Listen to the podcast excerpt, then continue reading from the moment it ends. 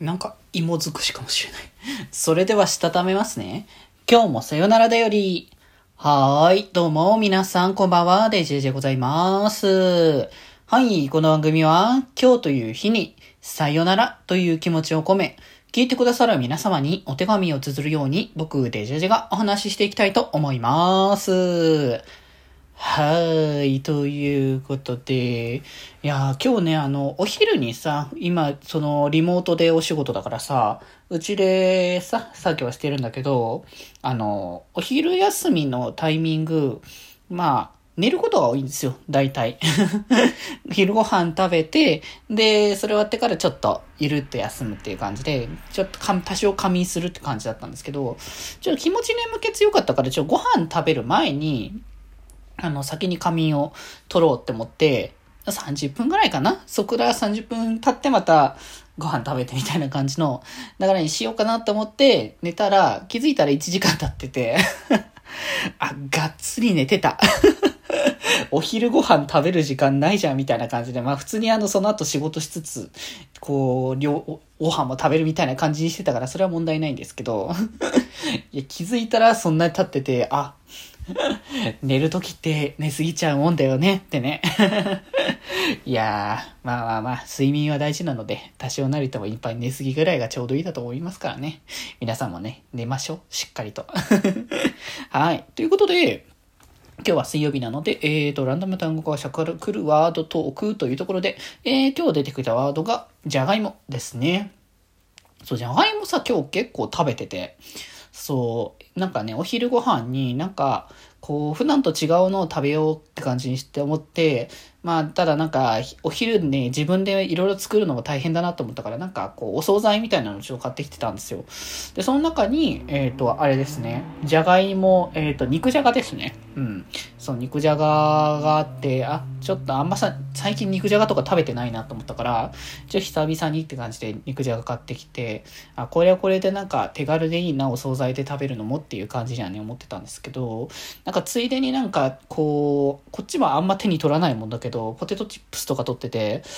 あれ、こ、こっちもじゃがいもだなと思って。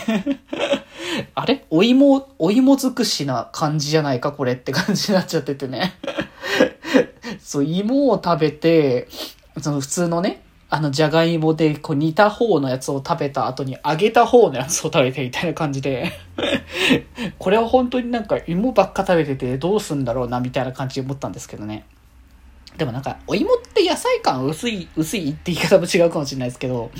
なんか、あれだよね。こう、と、とれ、そ、特にだからポテトチップスとかってお菓子の感覚だから、なんか、野菜だけれども、なんか野菜食べてるっていう感じとまた、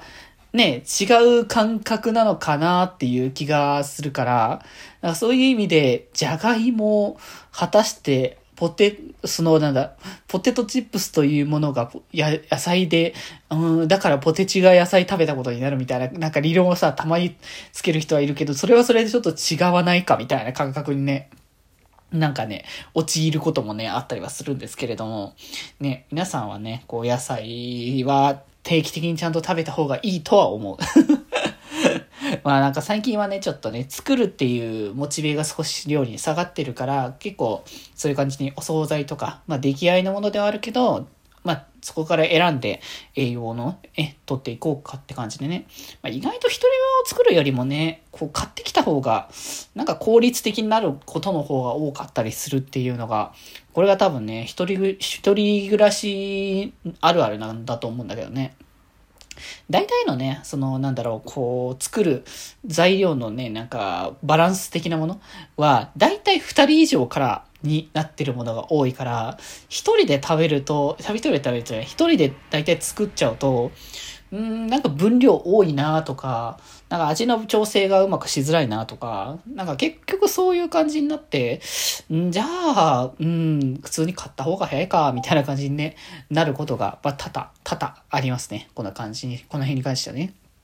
うん。なのでね、あのーまあ、今後もそんないっぱい買っていくかわかんないけど、とりあえずじゃがいもはいっぱい食べたから、まあ、明日はじゃがいも以外を食べようかなという感じに思っておりますかね。はい。ということで今日はこんなところで、それではまた明日。